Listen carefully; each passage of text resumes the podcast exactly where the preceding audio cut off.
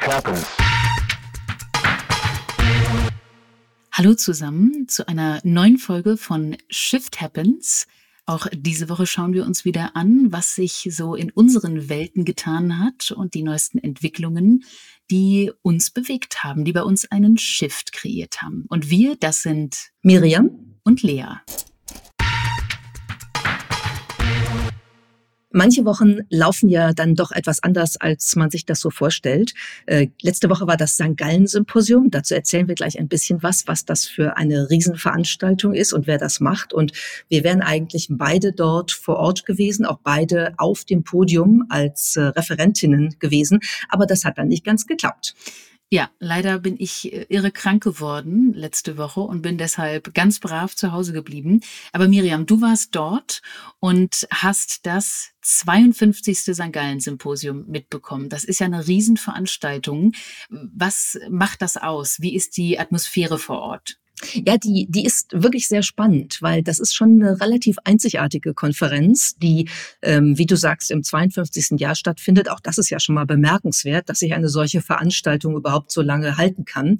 Und auch dieses Jahr waren etwa 1000 Teilnehmerinnen und Teilnehmer dabei, mehr als 100 Speakerinnen und Speaker in, weiß ich nicht, etwa 70, 80 Sessions, die ich gezählt habe. Und das Besondere an diesem Forum ist eigentlich, dass das rein von Studierenden der Universität St. Gallen gemacht wird und organisiert wird. Und das war tatsächlich auch ähm, immer schon so. Ich weiß es gar nicht, ob ich eine andere Konferenz kenne, bei der das so ist. Die German American Conference at Harvard vielleicht? Oh mein Gott, du hast recht. Das ist natürlich absolut wahr. Da haben wir uns kennengelernt 2014. Da hast du mich eingeladen ähm, als als Dinner-Speakerin. Und stimmt, das habt ihr natürlich auch äh, alles alleine gemacht. Super vorbereitet übrigens. Aber das waren ein bisschen weniger Leute, oder? Waren das auch so viele? Absolut. Ich glaube, das St. Gallen-Symposium ist wirklich mittlerweile auf äh, einer Fallhöhe angekommen, auch von den Leuten, die dort vor Ort sind, CEOs, Heads of States, Nobelpreisträgerinnen etc. Also das ist wirklich schon extrem beeindruckend. Und wie du sagst, eben alles von Studierenden organisiert. Auch dabei sind ja immer äh, an die 200 Leaders of Tomorrow, die vorher durch, ich glaube, verschiedene Mechanismen ausgewählt werden. Ich glaube, einige werden sozusagen nominiert und dann einfach angeschrieben, dass sie also eingeladen sind als solche und andere können sich bewerben mit einem Essay. Und das ist echt jedes Jahr eine sehr interessante Gruppe. Ich durfte ja 2017 auch mal als Leader of Tomorrow dabei sein. Also habe das im Prinzip aus einer ja, externen Perspektive das erste Mal mitbekommen, habe da auch echt ein paar tolle Leute kennengelernt, unter anderem übrigens Simone Sanders, die auch Leader of Tomorrow war und dann ja jetzt später die Kommunikationschefin von Kamala Harris, der Vizepräsidentin wurde. Also echt immer eine sehr beeindruckende Gruppe da in St. Gallen. Was hast du denn so mitgenommen damals, als du Leader of Tomorrow warst? Also ich glaube, die Einbindung der, der Studierenden und eben dieser sehr jungen Führungskräfte, die wir ja damals noch waren und ich würde sagen, die ich auch heute noch bin, aber damals war ich es in jedem Fall noch. Und die, die starke Einbindung in das Programm, auch auf der Bühne und der direkte Kontakt mit all den äh, diesen High-Level-Speakerinnen und Speakern, den fand ich schon echt äh, sehr ähm, bemerkenswert, weil ich bei vielen Konferenzen dann doch oft immer so einen gewissen Abfall äh, erlebe, also so eine gewisse Diskrepanz. Ne? Das sind irgendwie hier die, die tollen ähm, Exclusive Expertinnen und Experten und dann sind da vielleicht zum Beispiel die Teilnehmenden. Und ich finde, das war eine sehr schöne, nahe ähm, Kombination. Das habe ich damals noch oder von damals noch in Erinnerung. Wie, wie organisieren die das? Fällt mir gerade ein, weiß ich gar nicht. Ähm, werdet ihr dann äh, oder seid ihr eingeflogen worden und untergebracht worden oder wie war das? Ja.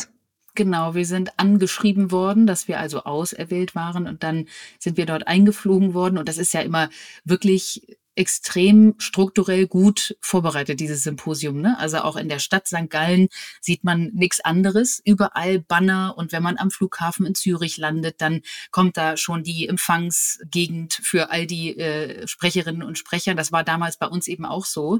Dann wurden wir mit dem Auto von Zürich nach St. Gallen gebracht und was ich toll fand, war, dass wir damals bei anderen Studierenden untergekommen sind. Also es war nicht irgendwie fancy Hotel, sondern wir sind damals eben bei St. Gallerinnen und St. Gallern untergekommen, sodass wir also auch die lokale Community ein bisschen kennengelernt haben. Und das fand ich echte WG-Erfahrung. Idee. Es war eine echte WG-Erfahrung, ganz genau. Aber gut, das ist jetzt äh, sechs Jahre her. Was war denn in diesem Jahr das zentrale Thema vom Symposium? Also das, ich glaube, dieses Jahr war das Thema sehr nah an der Vision, die das St. Gallen Symposium auch hat. Das Thema lautete nämlich a New Generational Contract, ein neuer Vertrag über die Generationen hinweg. Und das passt ziemlich gut zu dem, was das St. Gallen Symposium sowieso eigentlich immer äh, im Blick hat mit der eigenen Vision, nämlich Lead with the Next Generation in Mind. Also bei allem, was wir tun, bei allem, was wir als Führungskräfte auch tun, sollten wir immer im Blick behalten, was die nächste Generation alles noch ähm, sozusagen äh, machen muss und was wir denen auch hinterlassen. Und da war natürlich ein Riesenthema äh, durchaus auch der Klimawandel in diesem Jahr. Insofern, ich fand schon mal richtig gut, als ich angekommen bin am Flughafen, dass es nur E-Autos gab, die äh, uns hin und her äh, gebracht haben. Äh, da hatten die, das wie jedes Jahr eine tolle Kooperation, aber da gab es auch schon mal andere ähm, Kooperationen, die dann auch durchaus ein bisschen kritisch beäugt worden sind.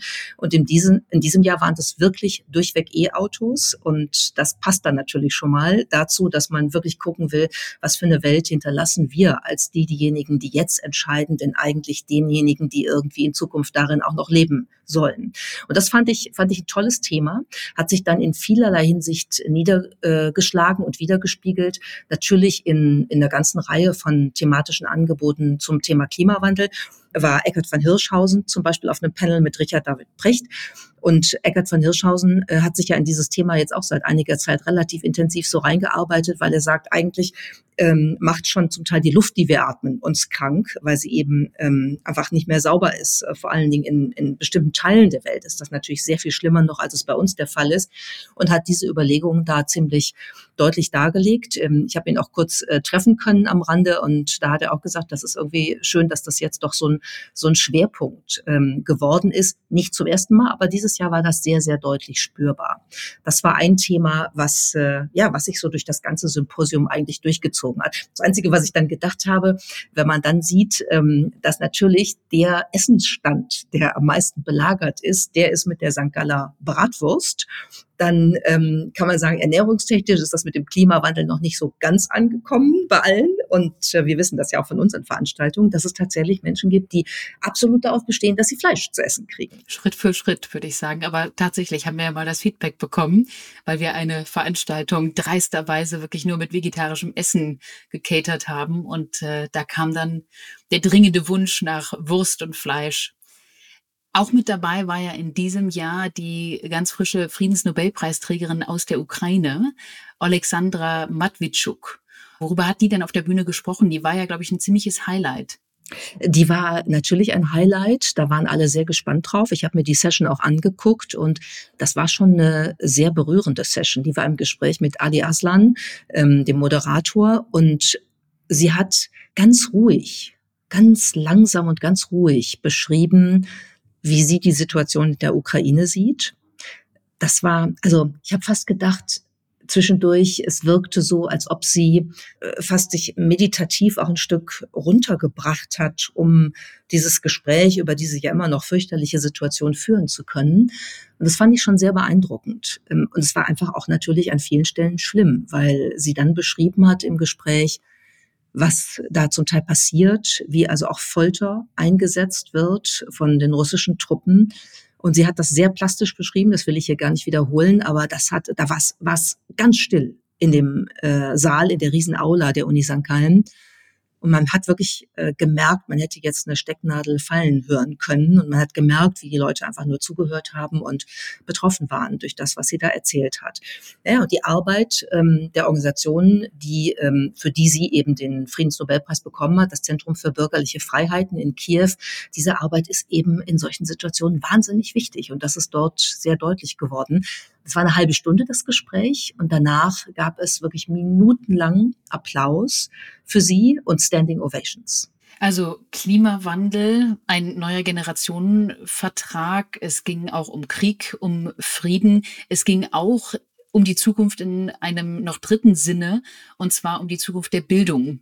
Das ist natürlich an der Uni St. Gallen auch sowieso relevant. Noch dazu hast du auch erzählt, es gab ähm, das Thema generative KI natürlich ähm, an vielen Ecken und Enden. Jetzt frage ich mich natürlich, wie geht denn eine Fakultät der Uni St. Gallen damit um? Beziehungsweise hattet ihr ja nicht nur deine Kolleginnen und Kollegen mit dabei, sondern auch internationale Speakerinnen und Speaker, einen Universitätspräsidenten aus Ghana beispielsweise, eine Parlamentarierin aus Brasilien war dabei und ihr habt alle gemeinsam diskutiert, was denn eigentlich die Zukunft von Bildung ausmachen wird. Was kann eine Universität eigentlich noch leisten? Was kann sie eigentlich noch bieten? Wenn, so kann man es, glaube ich, sagen, wenn das gesamte Wissen der Menschheit doch eigentlich im Digitalen schon versammelt ist. Welche Rolle hat denn dann noch so eine Institution? Was hast du daraus mitgenommen? Du machst dir ja über das Thema sowieso persönlich auch viele Gedanken, aber mit so vielen internationalen Kolleginnen und Kollegen darüber zu sprechen, hat ja sicherlich auch noch mal ein bisschen Inspiration ausgelöst. Total.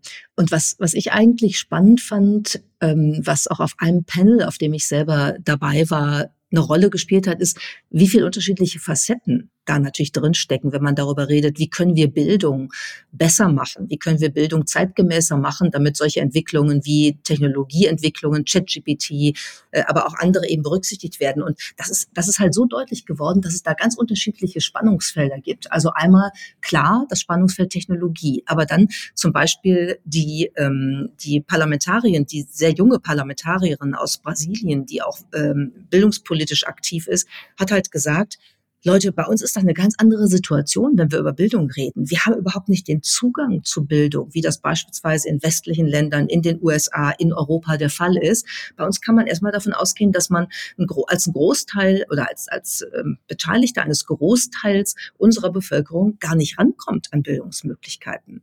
Und was mich dann total ähm, geflasht hat, das, das habe ich mir so noch nie klar gemacht, ist, dass sie gesagt hat, ehrlich gesagt, kann man bei uns davon ausgehen, dass der Zugang zu Bildung, die Wahrscheinlichkeit, ähm, überhaupt zu überleben, um 50 Prozent erhöht, weil ich dann eben die Chance habe, in ein ganz anderes gesellschaftliches Segment reinzukommen, weil ich weiß, wie ich mich im Leben orientieren kann äh, und weil ich auch einfach eine sehr viel geringere Wahrscheinlichkeit habe, Opfer einer Gewalttat zu werden, was in einem Land wie Brasilien natürlich eine Riesenrolle spielt.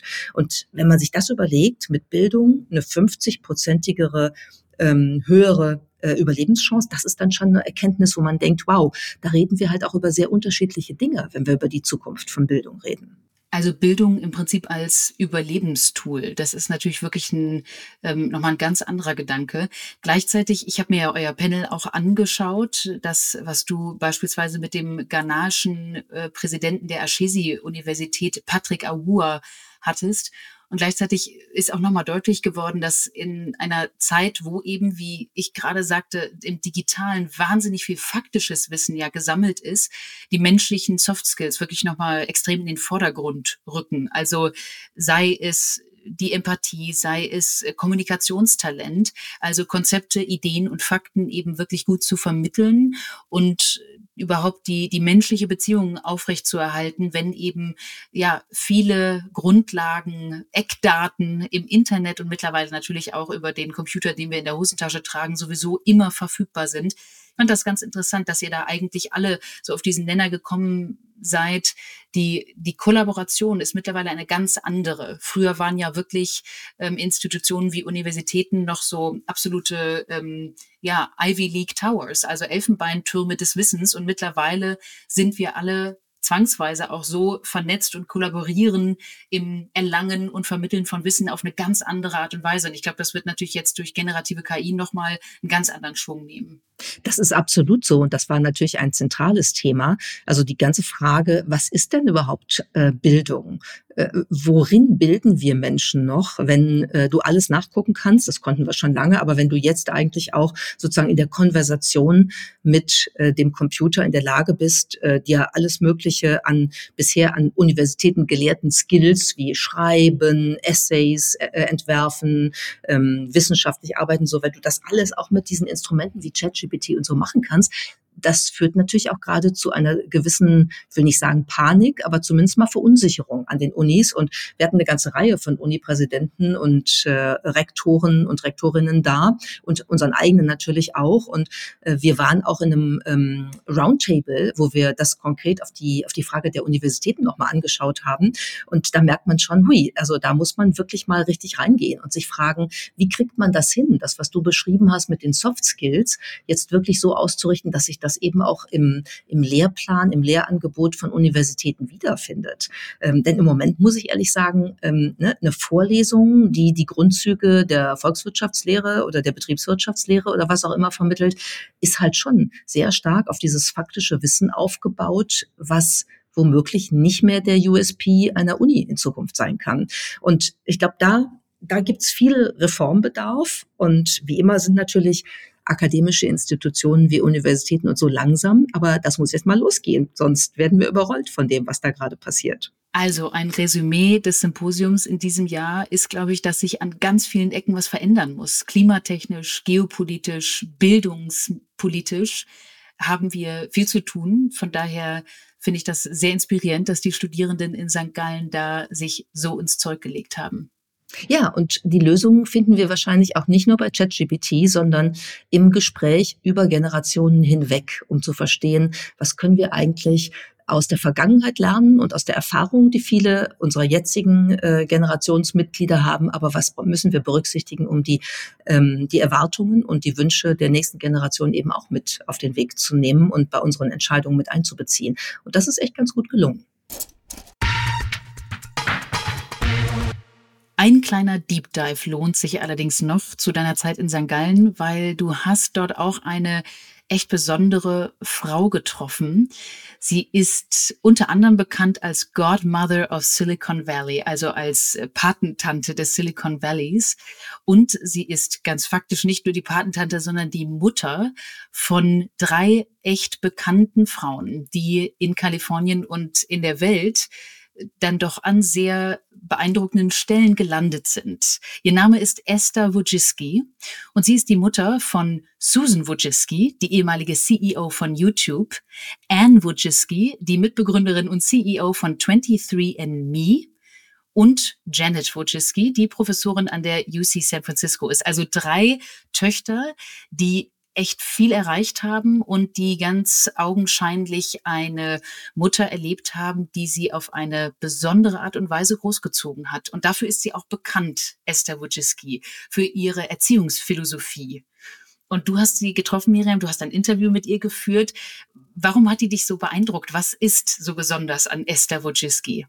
Also ich habe natürlich viel über sie schon gelesen gehabt, weil ich neugierig war und weil es ja auch eine Menge an Verbindungen, die du gerade beschrieben hast, auch zur Tech-Szene gibt, die für uns ja immer interessant ist. Und ich war dann wirklich total beeindruckt. Ich habe sie gleich am Donnerstag getroffen in dem Roundtable äh, über die Zukunft der Universität. Da war sie dabei und ähm, bin auf sie zu und habe eine total offene, interessierte, ähm, kommunikationsbereite Frau gefunden, wo ich mich dann schon auch relativ schnell äh, gefragt habe, wie alt ist die denn wohl? Ich meine, das kann man jetzt vermuten. Ich habe sie dann auch gefragt. Und das Lustige ist, das hat sie mir nicht verraten. Man kann es natürlich nachgucken. Und wir wissen, sie ist 81. Und das finde ich schon irgendwie irre, weil die hat auf zwei Panels mit mir gesessen und hat da richtig intensiv mitdiskutiert, total on the spot, also wirklich absolut äh, geistig präsent, lustig, humorvoll, interessant. Also das war schon eine irre Begegnung, wo ich so gedacht habe, ich weiß, dass man das nicht verallgemeinern kann, aber geistige Aktivität und ähm, Gründergeist sind offenbar etwas, was einen jung hält. Und wenn ich mit 81 noch in der Lage bin, ähm, so unterwegs zu sein, dann wäre ich erstmal ganz happy. Das ist schon mal sehr beachtlich.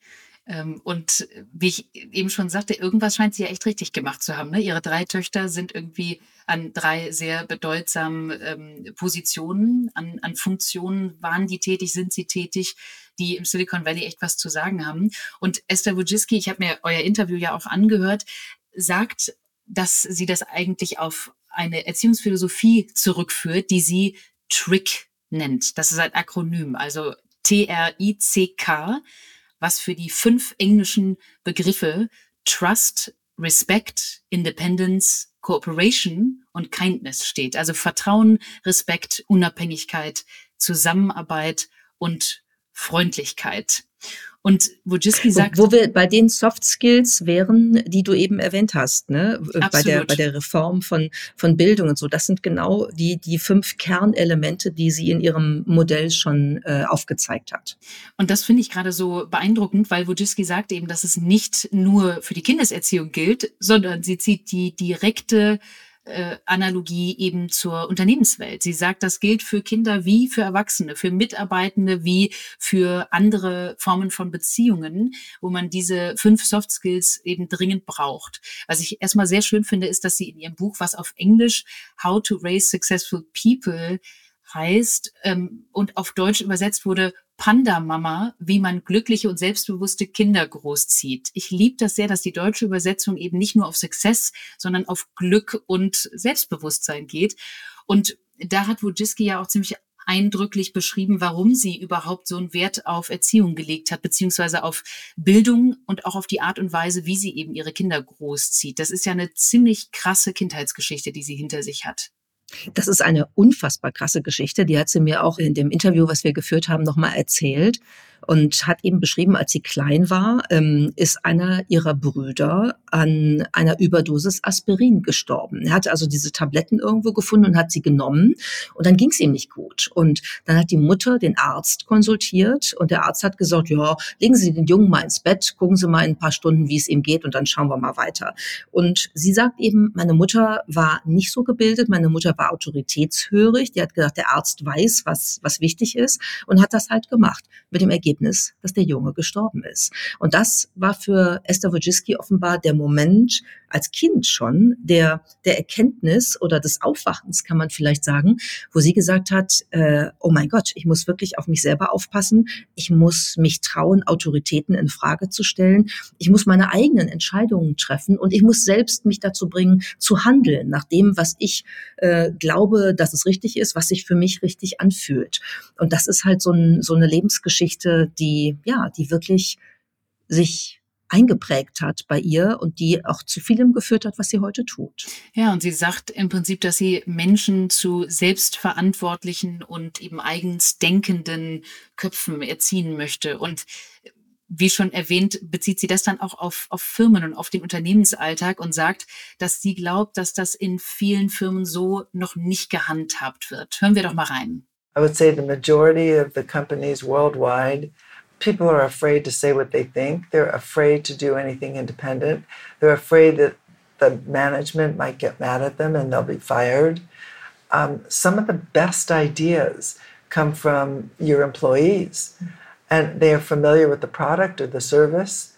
And if you're not willing to listen, I mean, you're doing yourself a disservice and you're doing the company a disservice. Also Esther Wojcicki glaubt, dass in den allermeisten Firmen weltweit viele Menschen tatsächlich Angst haben zu sagen, was sie denken und dass sie dadurch eben gerade nicht unabhängig denken und der Firma auch dadurch keinen kreativen, unabhängigen Beitrag leisten können. Sie sagt ganz klar, wenn du als Führungskraft nicht in der Lage bist zuzuhören und eben unabhängigen Menschen ihre Ideen zu lassen, dann tust du deiner eigenen Firma nichts Gutes sehr klare Worte und eben ein Plädoyer für ihr, ihr Akronym, nämlich den Trick-Ansatz. Und ich habe sie natürlich auch gefragt, äh, was ist denn mit Technologie eigentlich? Wie, wie kommt Technologie ins Spiel bei diesem Trick-Ansatz und bei der Persönlichkeitsbildung äh, dabei, dass man Menschen zu unabhängigen, selbstentscheidenden, selbstdenkenden Individuen aufwachsen lässt? Und dann hat sie gesagt, sie glaubt schon, dass Technologie extrem hilfreich ist.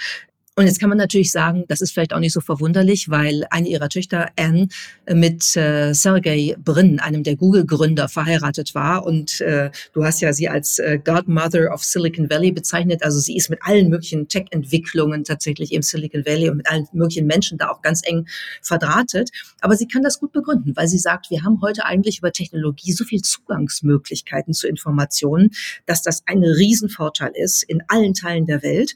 Nur und das betont sie auch sehr deutlich, wichtig ist natürlich, dass man jungen Menschen, Schülerinnen und Schülern frühzeitig zeigt, Kindern frühzeitig zeigt, wie man diese Technologien als Werkzeuge gut benutzen kann. Also wie checke ich bei einer Google-Suche, was vertrauenswürdige Quellen sind, was relevant ist.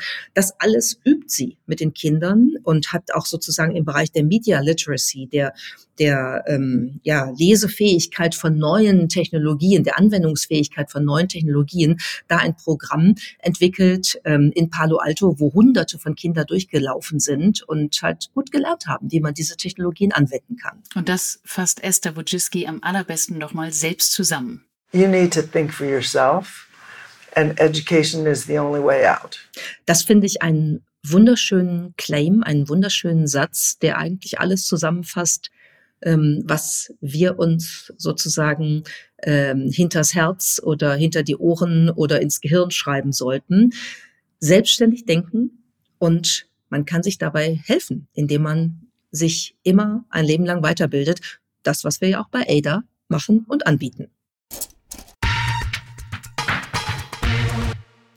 Es gibt ja Tage, da fühle ich mich wahrselig glücklich. Und dann gibt es andere Tage, die sind so zweifelartig.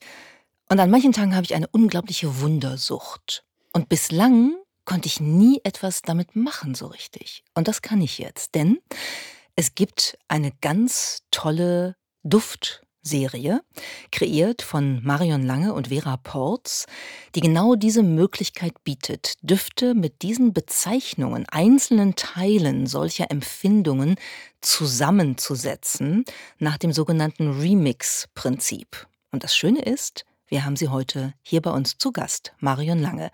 Marion, was ist das für ein Prinzip, das Remix-Prinzip bei Düften? Das kennen wir aus anderen Bereichen, aus der Musik zum Beispiel bei Duft habe ich immer gelernt, oh mein Gott, bloß nicht vermischen. Nee, man kann wirklich alles, äh, man kann alles wischen. Ähm, und das Prinzip dahinter ist Individualität. Ähm, das ist der Gedanke, dass ich äh, nicht jeden Tag gleich riechen möchte, dass ich mich nicht jeden Tag gleich fühle. Wieso sollte ich denn dementsprechend gleich riechen? Weil ich ziehe auch jeden Tag was anderes an. Und natürlich das Layering-Prinzip gibt es auch von, von Clothing und ähm, alles schön übereinander. Damit wird es nicht nur wärmer, sondern es wird auch individueller. Und das war Vera und meine Inspiration oder Idee eigentlich, das mit den Düften zu machen, weil wir das eben auch mit anderen Düften immer mal gemacht haben. Nach einer Zeit riechst du deinen eigenen Duft nicht mehr. Und ich finde aber die Parfums oder ich finde Parfums generell so toll, dass ich sie ja wieder riechen möchte. Also fängst du an zu experimentieren und dann haben wir uns überlegt, dann machen wir doch, doch einmal eine schöne Serie draus. Gehen wir mal durch, Miriam, du hast gerade schon die tollen Kombis uns gegeben. Gehen wir mal die einzelnen Düfte durch, die einzelnen Möglichkeiten. Wunder, Sucht, Eifer, Zweifel, Glück, wahr, selig, artig und haft. Wie seid ihr auf die gekommen? Warum diese tollen Optionen, die man also, bitte korrigiere mich, wenn es falsch ist, miteinander komplett zusammenmixen kann, ja? Alle Kombis sind möglich. Alle Kombis sind möglich, wirklich, was immer gefällt. Alle Kombis sind möglich. Ähm, unsere Düfte sind äh, per se relativ komplex, also jeder einzelne Duft ist schon relativ komplex. Das heißt, wenn du mehr als drei nimmst, dann kann schon mal sein, dass der Taxifahrer die Fenster aufmachen muss, wenn du ins Taxi steigst. Das ist mir auch schon passiert, wo ich dachte, wow, Slight Overdose hier.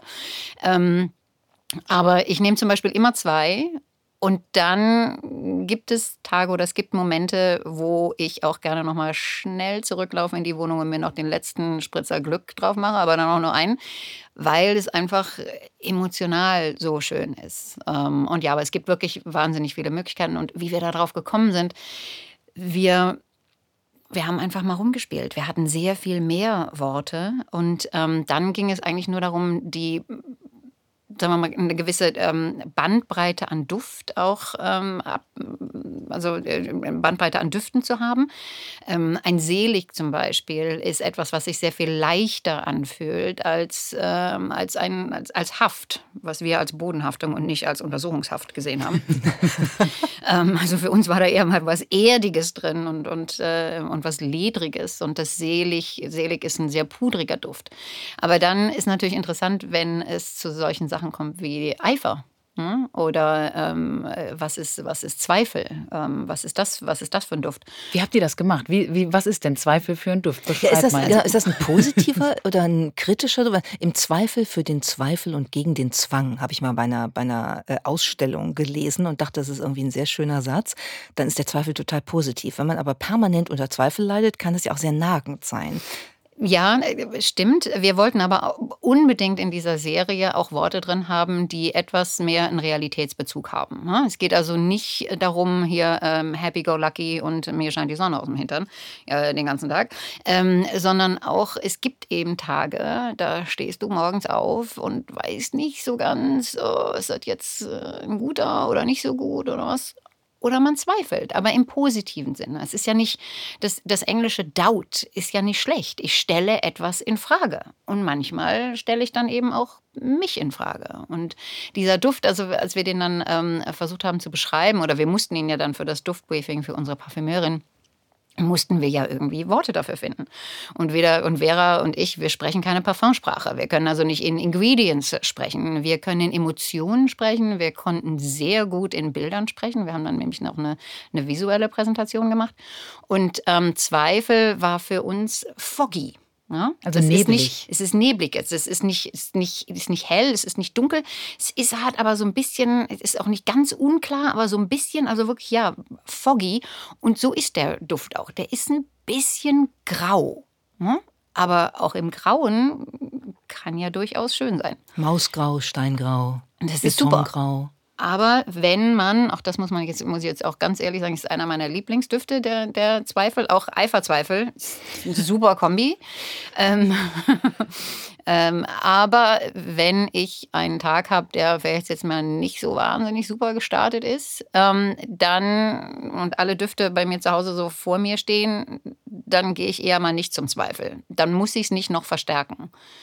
Und das ist halt auch eine, was anderes, was, was Vera und mir so wichtig war mit, mit den Namen, mit diesen äh, Düften, ist auch, ähm, Worte haben Power, Language hat Power. Und ähm, manchmal braucht man es, wie gesagt, das Glück, bevor man rausgeht, oder die Magic, das Wunder, alles das. Ähm, das macht etwas mit dir, wenn du diesen, wenn du diesen Duft äh, benutzt.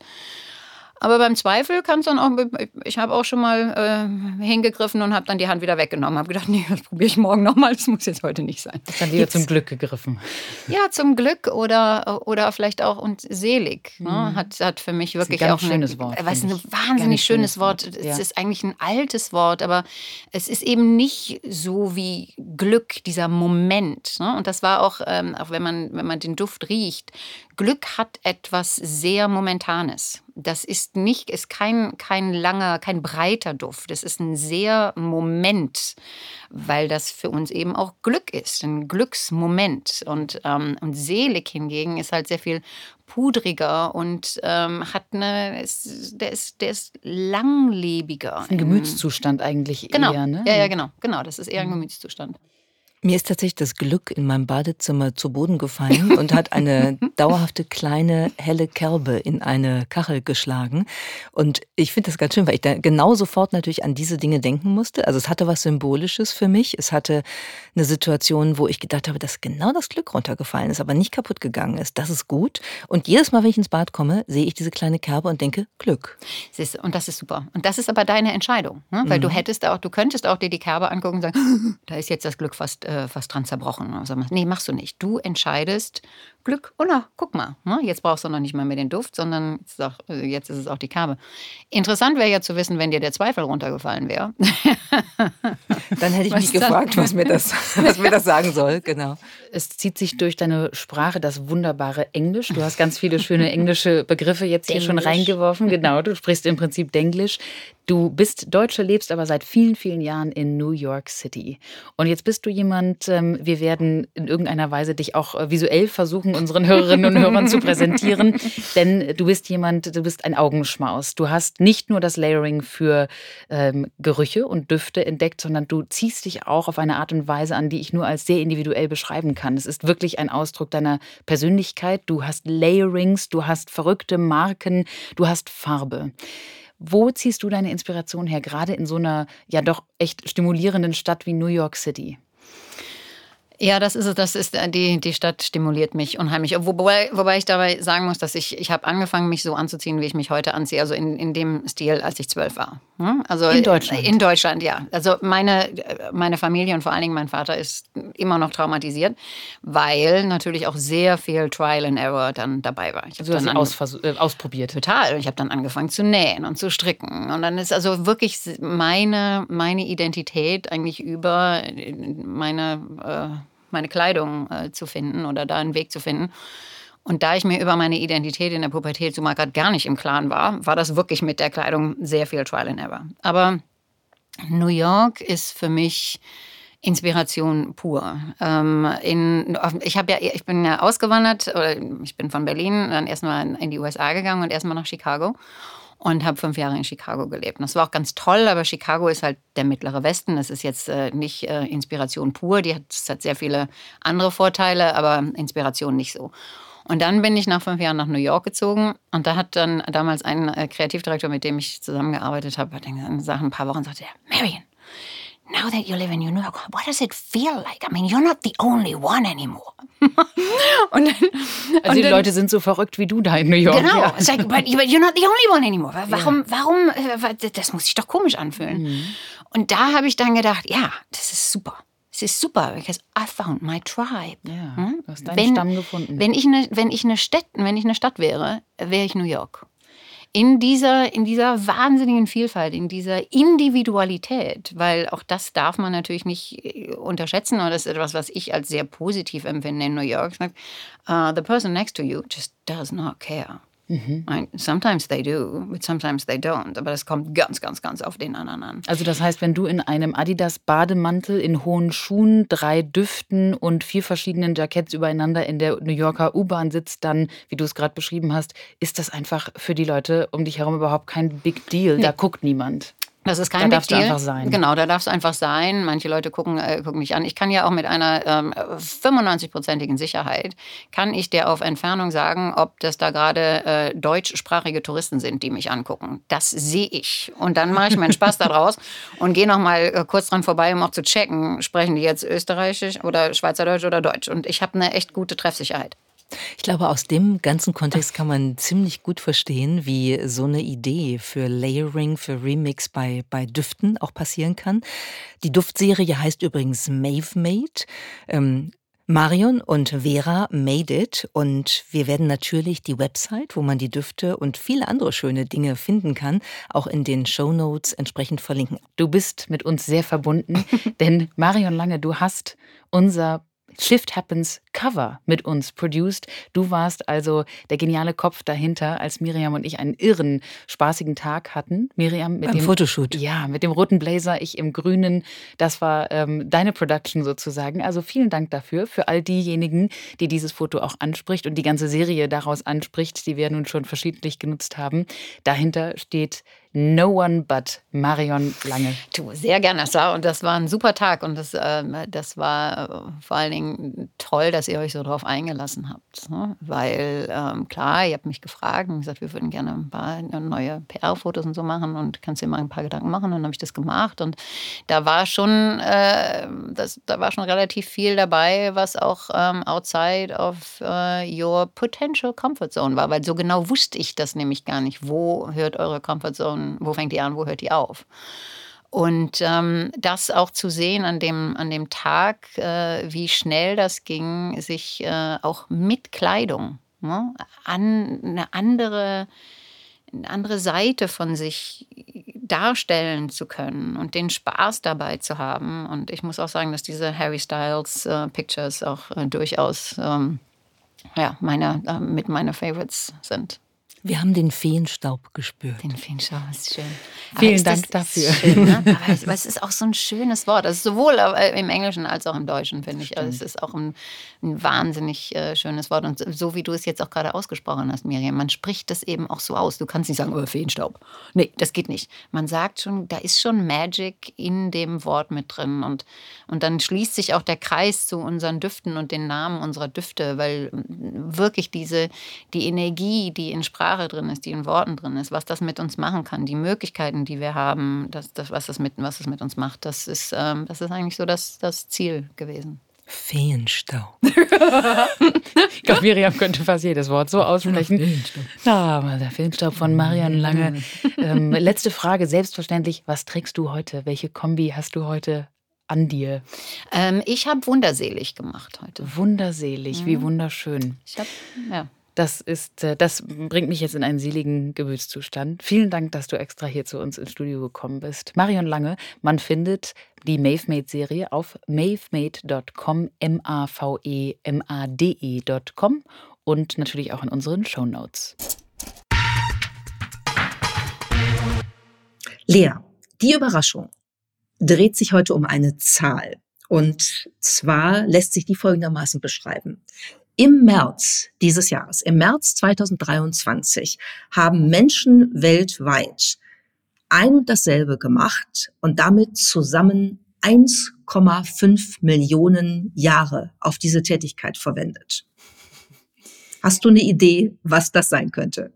Wenn ich mir das menschliche Verhalten so vor Augen führe, dann könnte ich mir vorstellen, dass das beispielsweise Netflix-Bingen war mit den ganzen Serien, schlafen. die Könnte schlafen sowieso. Dann würde ich aber hoffen, dass das nicht nur im März 2023 so, äh, so ähm, war.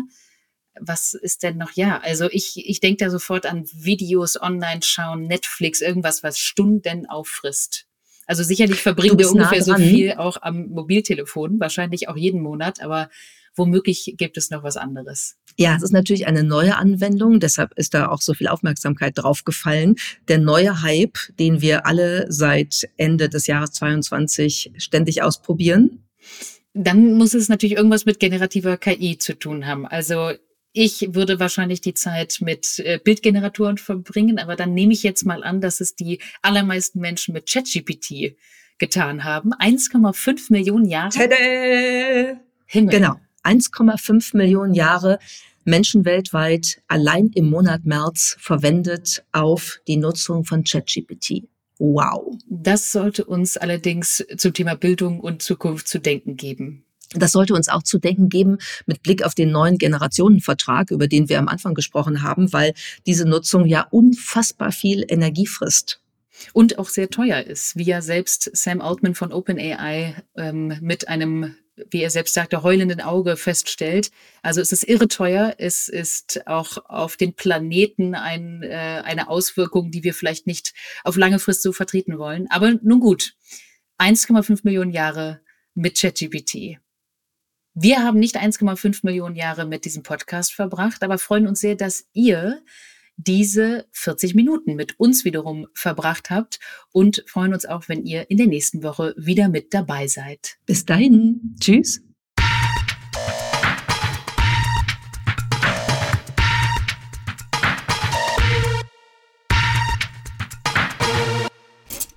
Shift happens.